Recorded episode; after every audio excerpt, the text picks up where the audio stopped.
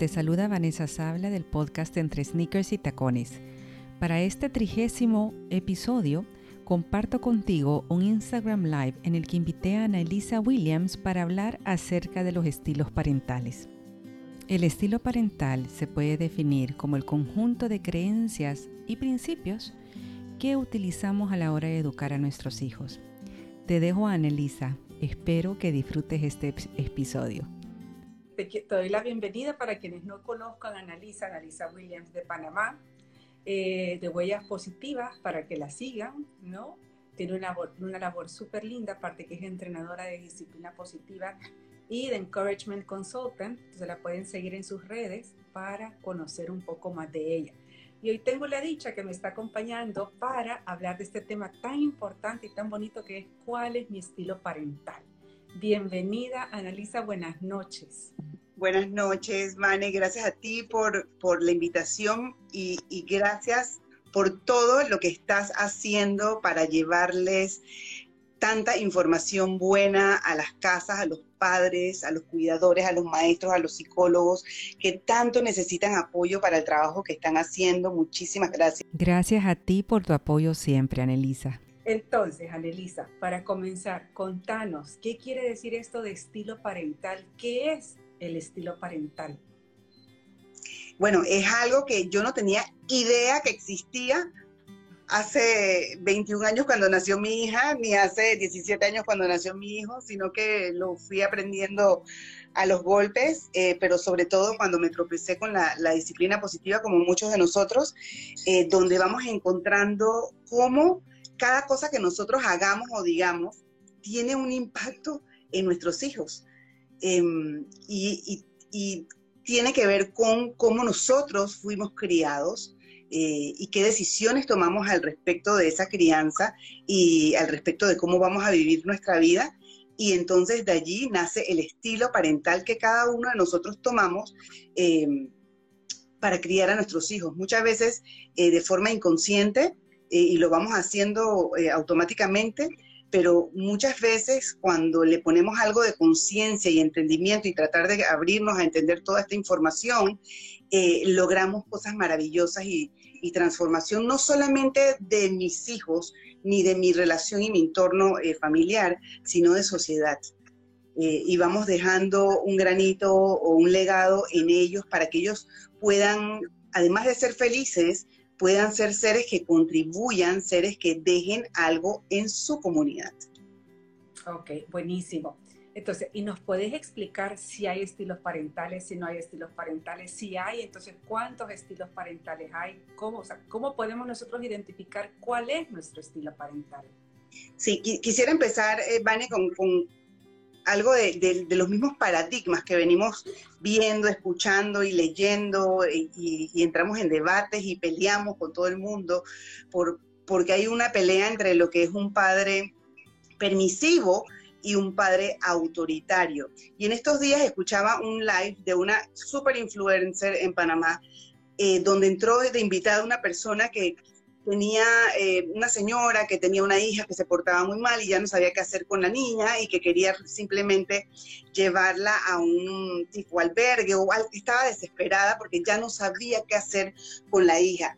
Y lo, lo increíble, déjame buscar un papelito porque lo escribí por aquí, lo increíble fue las cosas que se le, y yo leía en ese chat, eran como las 2 de la mañana, y yo leía unas cosas, no solamente del público, que eran 2.000 personas que estaban conectadas, sino de la misma persona que estaba dando la charla y decía, dale palo a ese monstruo, a esa niña lo que le falta es cuero, cuero es, bueno, que le peguen, eh, tienes que darle puño, o son las cosas que se escuchan en, la, población general, en general.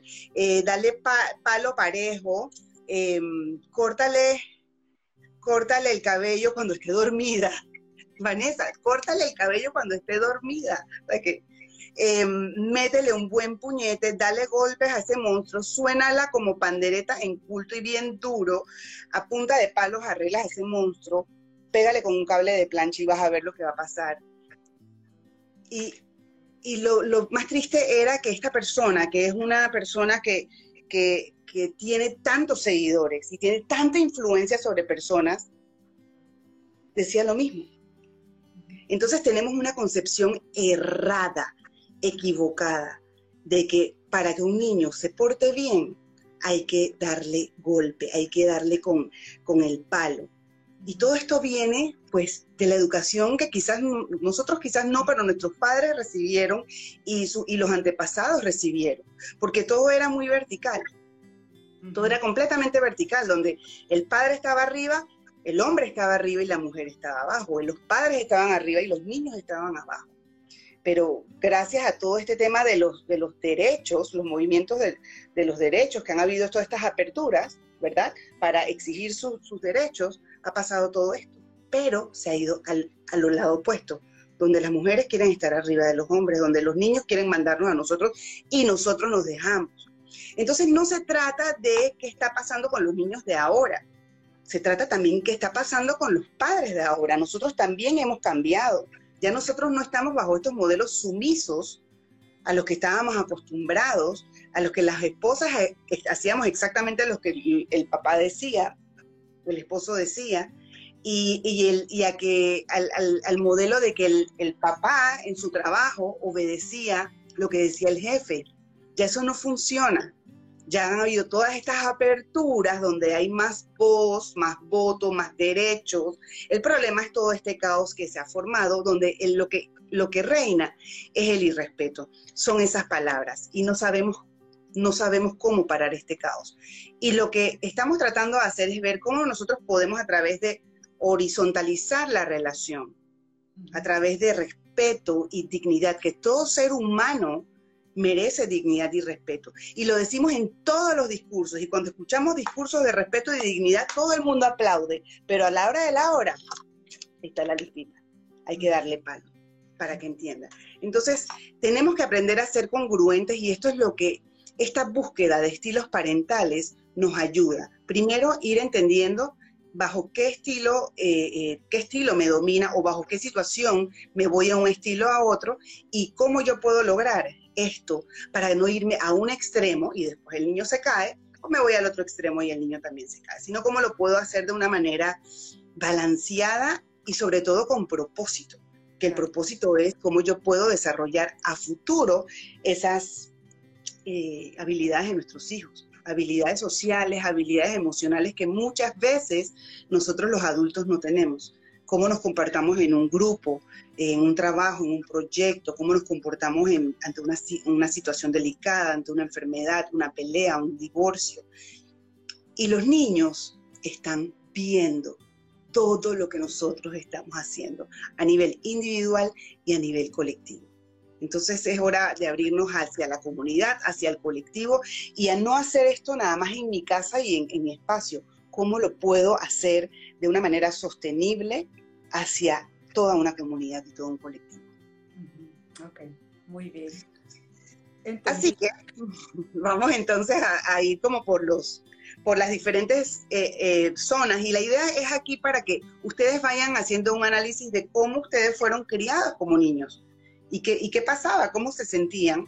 Vamos a ver quizás extremos, entonces, y estamos generalizando, no vamos a hablar de, de temas puntuales, eh, sino de que puedas ir reconociendo y aceptándolo. Yo creo que la grandeza de esto cuando, es cuando tú lo aceptas y tú dices, yo me equivoqué. Ayer yo fui demasiado autoritaria y le grité a mi hija.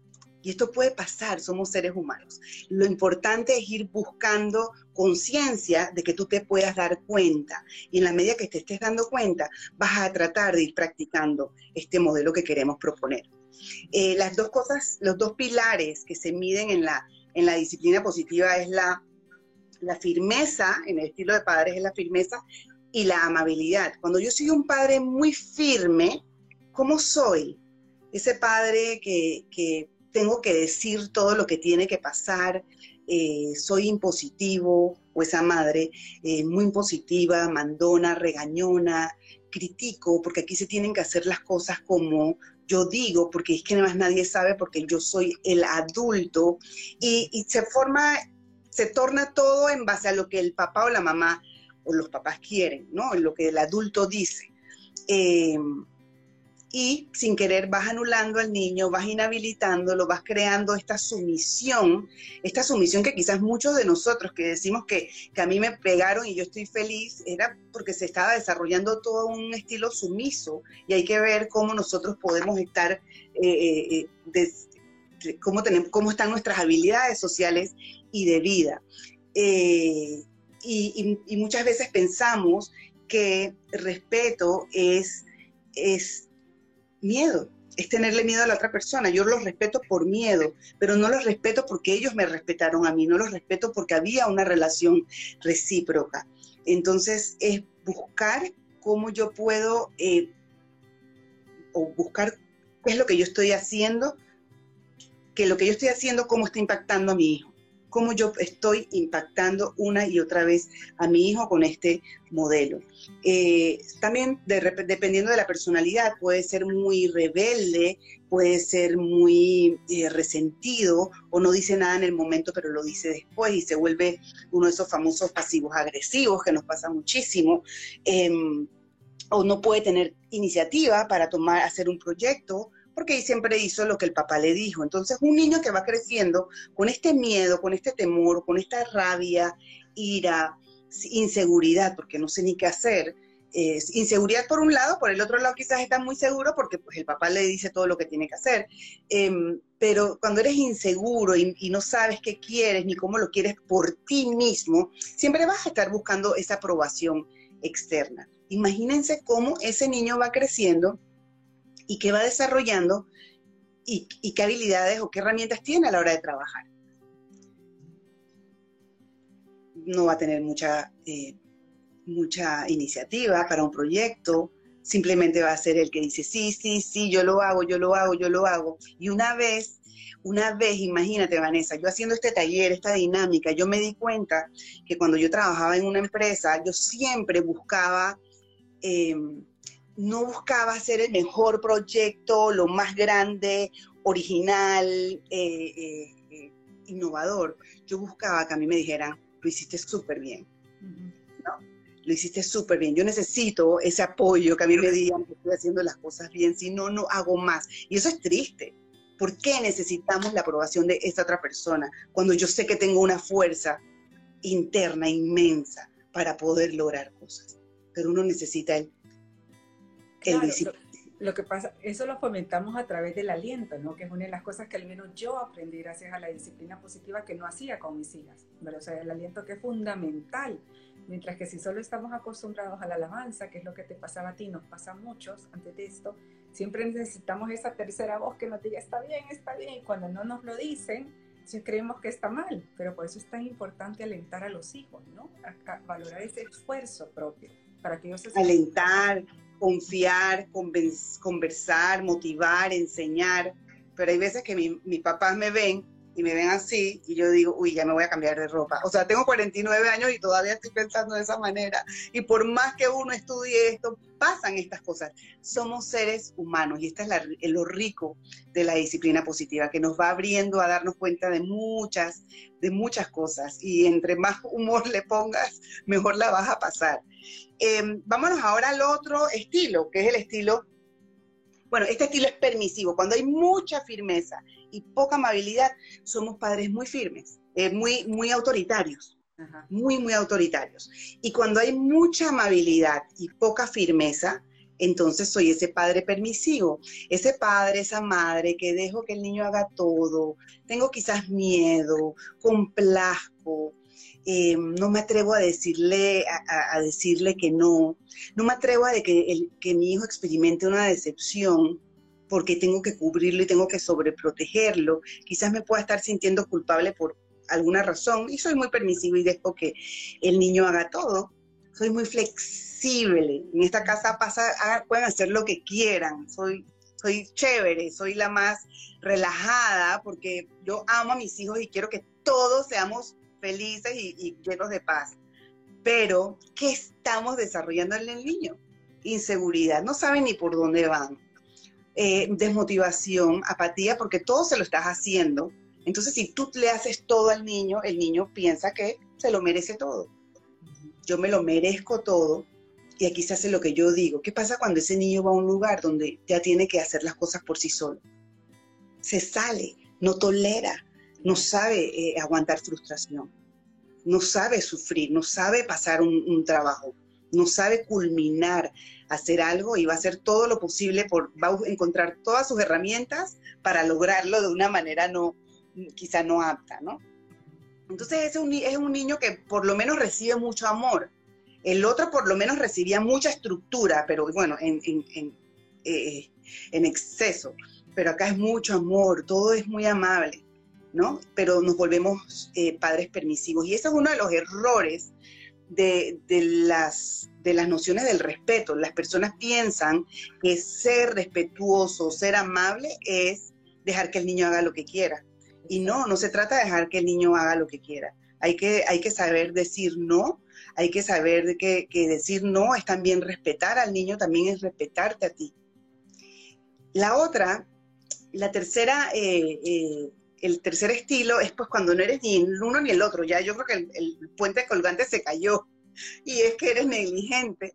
Eh, y es que no hay ni firmeza y no hay ni amabilidad.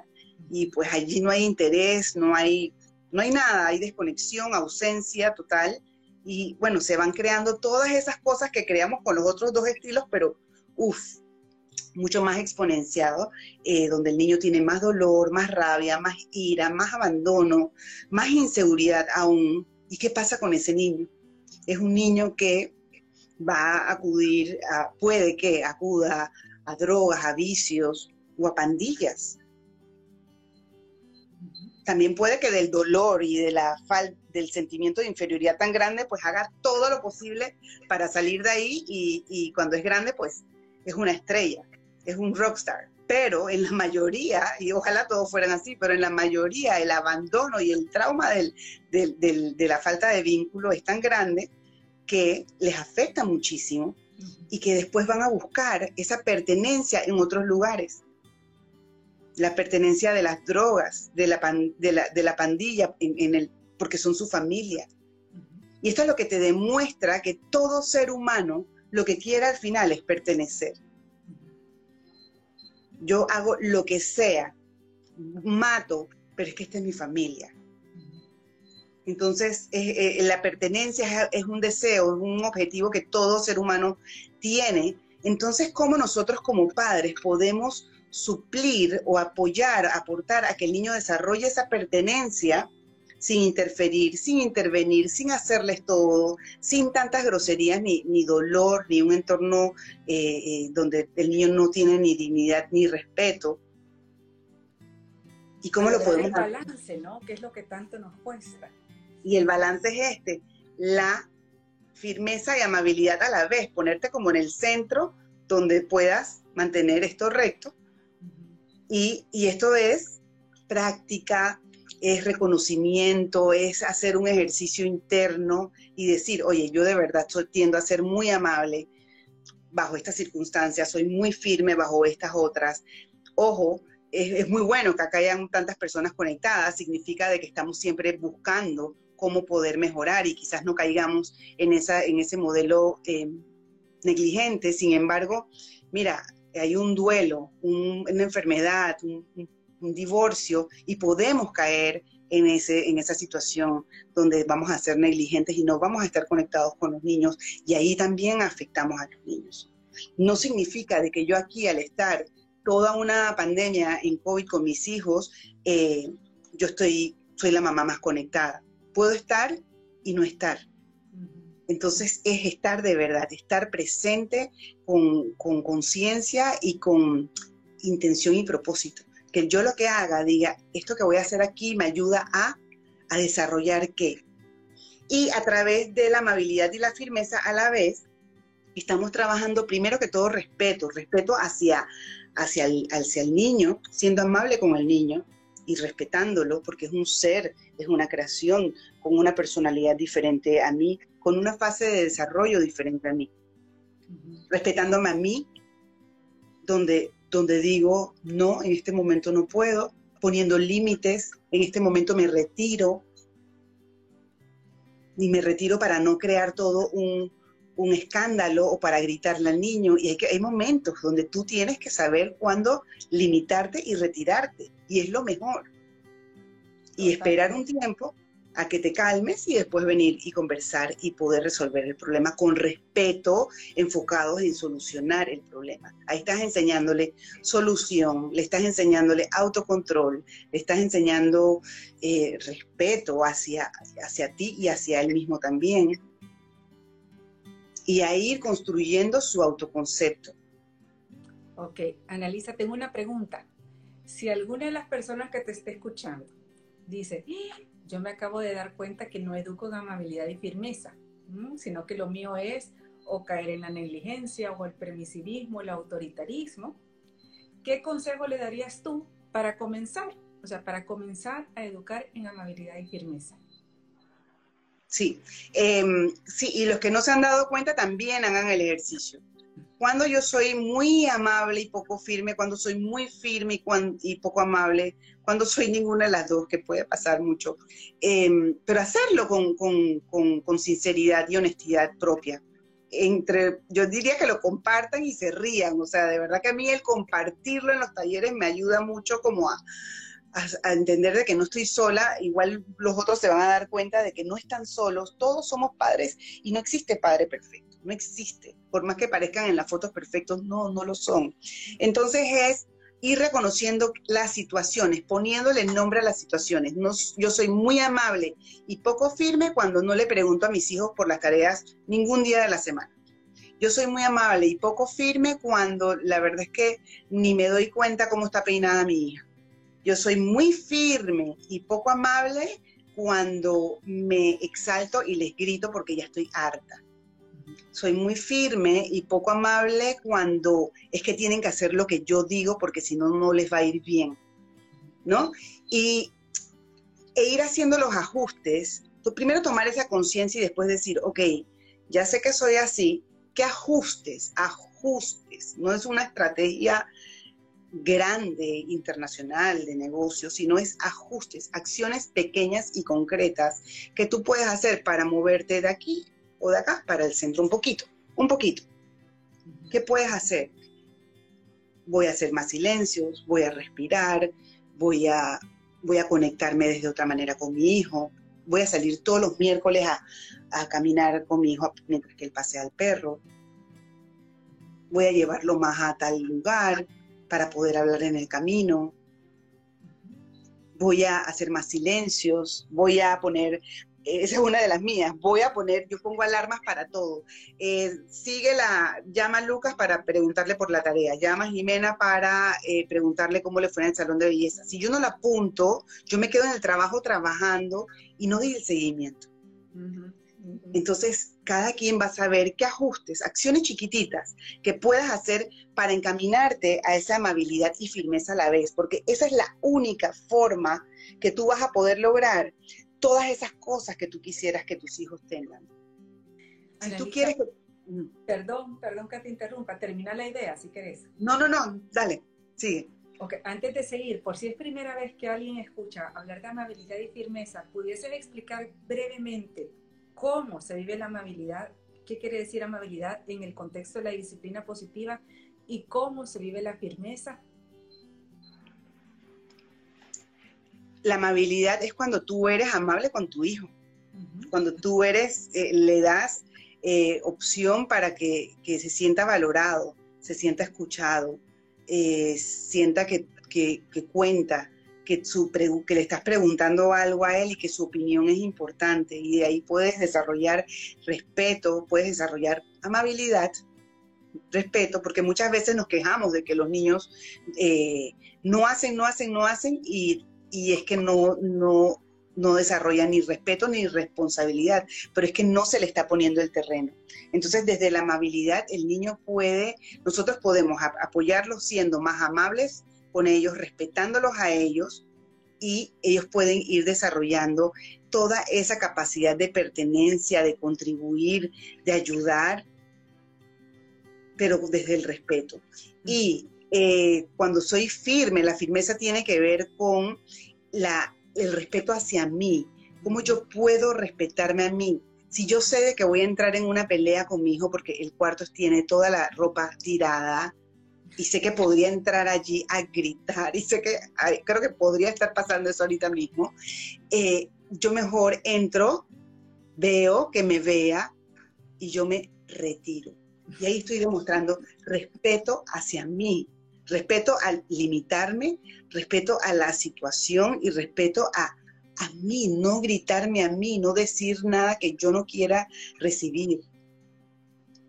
Entonces ir buscando esa balanza y dándoles, desarrollándoles a ellos un terreno, en este caso esta escalerita, donde ellos puedan tener oportunidades de desarrollarse, de desarrollar su responsabilidad, desarrollar su amabilidad y su firmeza a la vez, empatía. Aquí dice Janet, eso me pasa. Janet, quiero que sepas que nos pasa a todos. Esto es una, como dijo Annalisa, ¿no? Es probar, a veces te sale bien, a veces te sale no mal. La cosa es que se vuelva un hábito, una forma de vida y solo con la práctica. Analiza, entonces mira, eh, herramientas concretas que nos puedas dar, em, ya mencionaste varias, pero así como con nombre y apellido, herramientas concretas que nos puedas dar para ayudarnos en esto, como padres con nuestros hijos.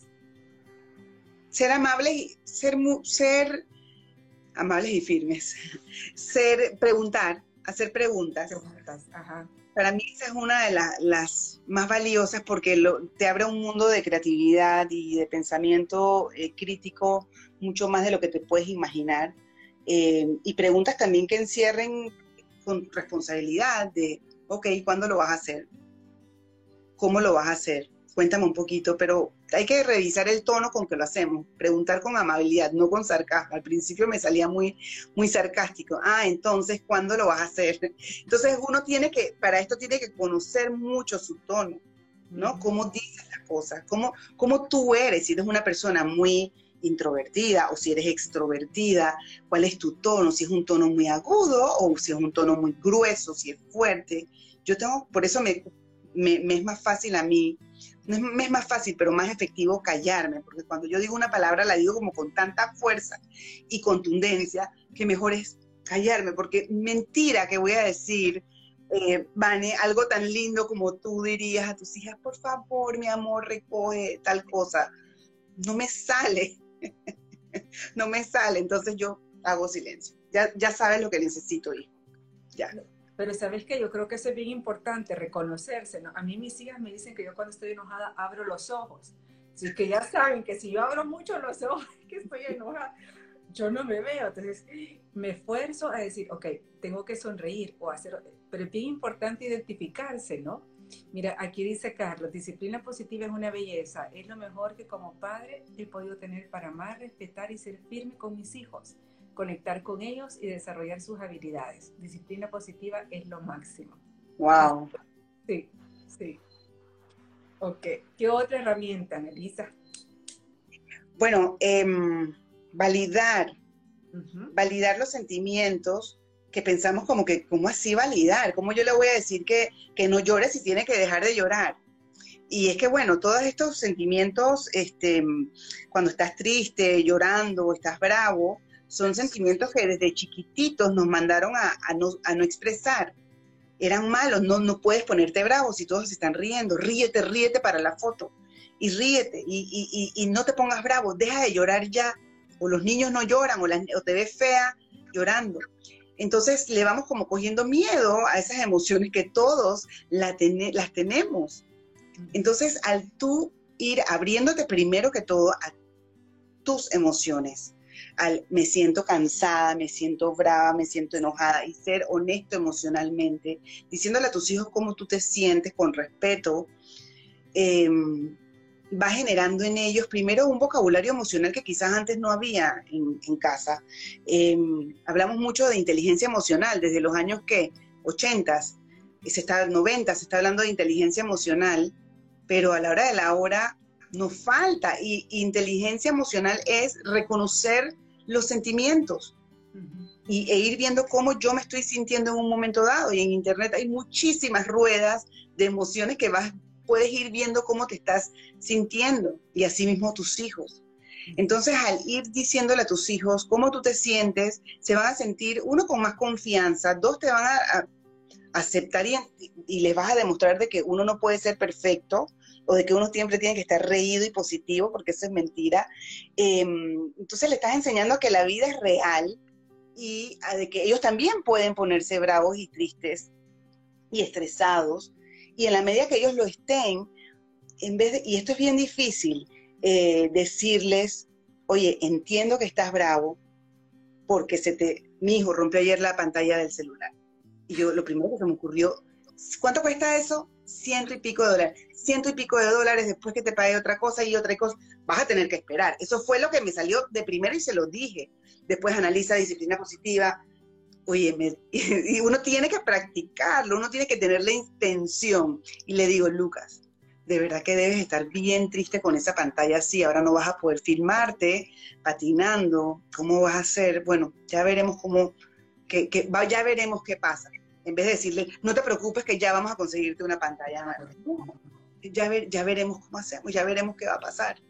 Pero en el momento, valida el sentimiento. Y él va a entender de que, oye, bueno, primero va a decir qué le pasó a ella, pero después va a ir entendiendo de que, oye, se está preocupando por mí más que los 100 dólares, se está preocupando por mí. Y le estamos dando una oportunidad de que sienta pertenencia. Es que hemos estado a través de todos estos modelos de sumisión robándole a los niños esa, esa pertenencia y ese sentir que contribuye. Antes los niños no podían contribuir. Esa es otra de las herramientas, que contribuyan, que ayudan, que sientan que son útiles. Antes nuestros padres y los padres de nuestros padres, por sustento económico, por sobrevivencia, tenían que contribuir, tenían que trabajar, tenían que ayudar. Pero ahora no nos dejan hacer nada, nada no nos dejan ayudar. Entonces antes pudieron desarrollar las habilidades, pero no tenían el permiso para practicarlas. Ahora estos niños no tienen habilidades, los niños de ahora, por, los padres de ahora, no tienen estas habilidades eh, pero tienen un mundo de oportunidades para practicarlas. Cada vez ese mundo se está ampliando más, cada vez tenemos un mundo más incierto, con más problemas, con muchos temas eh, eh, sociales, y necesitamos con más razón aún, ahora más que nunca, prepararlos para ese entorno que les viene.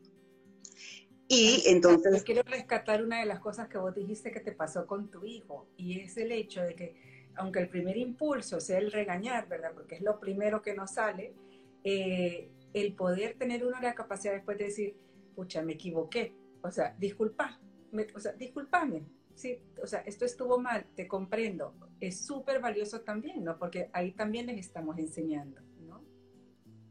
Sí, creo que has dicho algo bien importante, que acuérdense, todo lo que hagan, o no hagan, o digan o no digan, es pensar, ¿qué le estoy enseñando con esto? ¿Qué estoy desarrollando con esto? Los niños necesitan sentirse que son capaces y está pasando de que ya no se están sintiendo capaces. Se está, está viendo mucha evasión, mucha intromisión, mucha, mucho rechazo, mucha falta de habilidades. Esto lo estamos sintiendo y ahora con la pandemia mucho más aún. En estos días me llamó una mamá que quería un taller y me dice, Analisa, es que mis hijos están inquietos, ya no sé qué hacer con ellos. Y yo dije, bueno, sí, la verdad es que, bueno, cuatro años, pero por otro lado pensé, qué bien que estén inquietos, porque la mayoría no se están ni moviendo, no pueden ni salir, no, no están haciendo nada. Y lo que pasa es que se van a, las consecuencias van a ser muy, muy duras. Y quizás es lo que no estamos viendo los padres.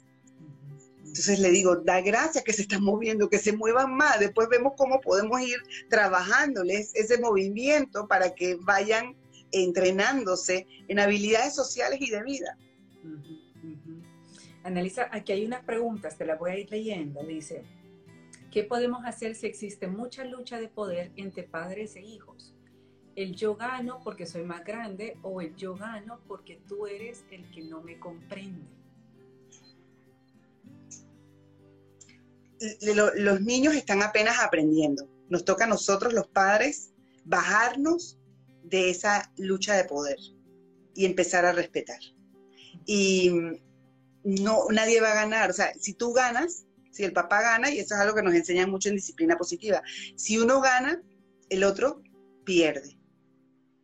Entonces, los papás no tenemos ganar. Y esas son las concepciones o las incongruencias de estos sistemas sociales, donde nosotros todos estamos programados para contribuir, para ser amables, para ser compasivos, pero raramente la sociedad que dice compite, gana, el otro pierde, tienes que ser el mejor, toma la foto más bonita, tu live tiene que ser el mejor, tu arte tiene que tener los mejores colores, tu, tu feed del Instagram tiene que tener las mejores combinaciones. Entonces, es un nivel de estrés que estamos viviendo los padres y los hijos ahora, tan grande que tenemos que ir viendo sobre la balanza qué valores en mi casa, no en la sociedad, en mi casa, qué valores yo voy a trabajar. Más allá de los valores que ponemos en los murales, en las escuelas, no sé si allá hacían, aquí todos los meses, todos los años se hacen valores en las murales en las escuelas de los valores. Ya, y, lo sabemos, respeto, tolerancia, pero ¿de verdad lo, lo practicamos? ¿Lo somos? ¿Somos solidarios de verdad? ¿Cuántas veces hablamos de solidaridad y comunidad pero siempre cuando solamente me convenga en mi casa, a mí no me importa el resto. Muchas veces hablamos de que los niños, los niños necesitan, pero también a la vez decimos, no, no te metas con mi hijo, que a mi hijo lo crío yo. Entonces tenemos unos mensajes tan incongruentes o tan contradictorios y los niños están viviendo una y otra vez esa contradicción. Entonces es parar, revisarnos, revisar qué yo quiero de mis hijos, ¿Qué estoy haciendo yo para aportar en, eso, en esa visión que tengo? ¿Y qué puedo mejorar? ¿Cómo lo puedo mejorar? Perfecto. Mira, aquí dice Janet, ¿sabes qué me pasa? Que cuando los veo molestos, ellos lloran, pero trato de exponer qué fue lo que no me gustó y les dejo que me digan igual su molestia, pero lo que busco es que ellos sepan si fallaron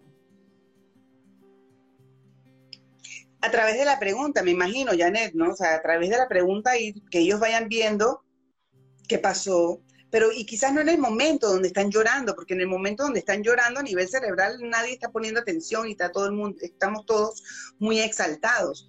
En el momento en que nos calmemos, ok, ¿qué pasó? ¿Cómo nos sentimos? ¿Y por qué nos sentimos así? ¿Y cómo lo hubieras podido hacer mejor?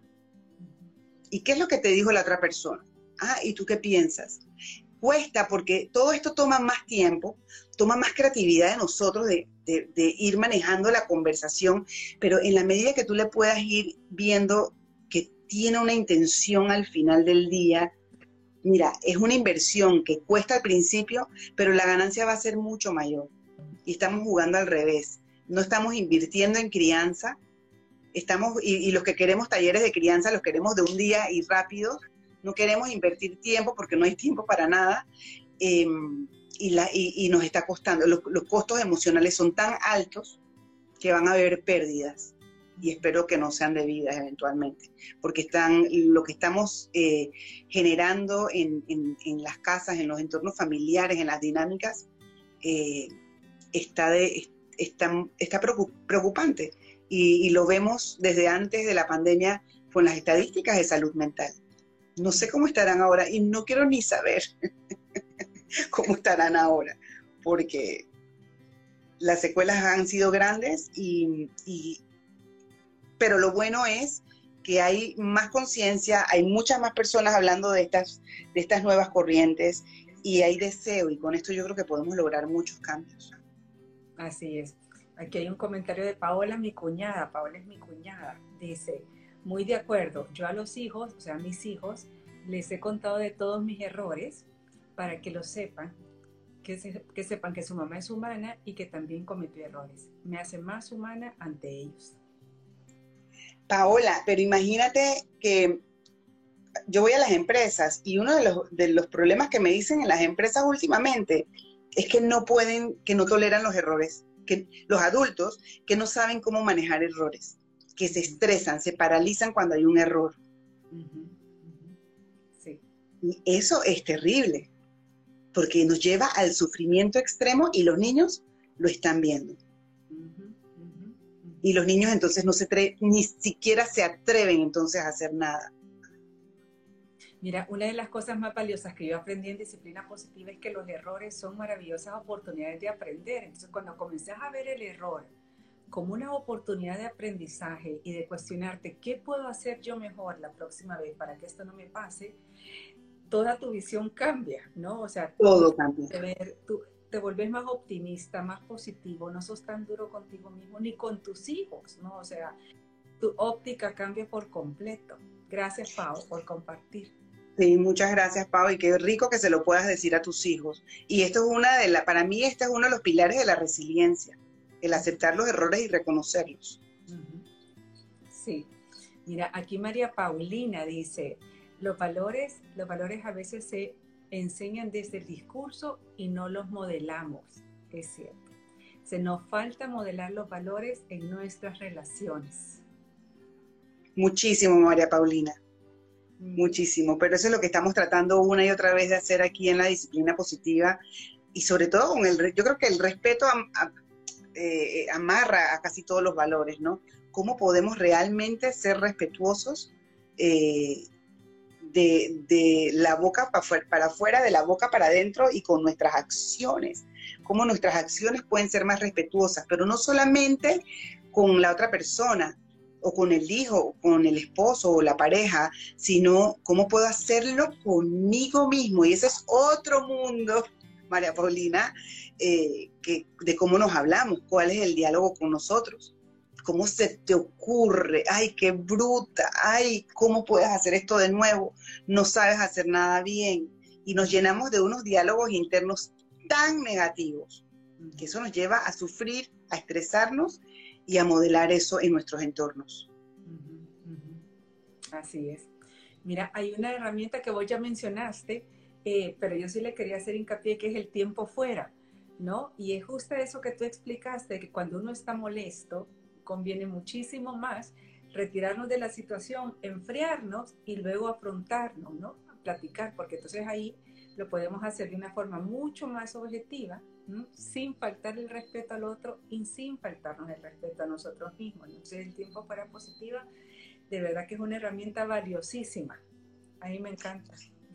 Sí, y en la medida que tú puedas involucrarlos para organizar cómo vamos a hacer ese tiempo fuera positivo y de que el niño no sienta pues de que lo dejaste y lo abandonaste, eh, sino de que, oye, cuando esto pase mejor nos retiramos. O sea, que toda esta dinámica pueda ser conversada que, esto del, estilo parental o las herramientas que tú vayas a usar de crianzas puedan ser compartidas con tus hijos, no solamente de que de ahora en adelante tengo que hacer esto y, mamá va a actuar de una manera diferente porque soy una nueva madre.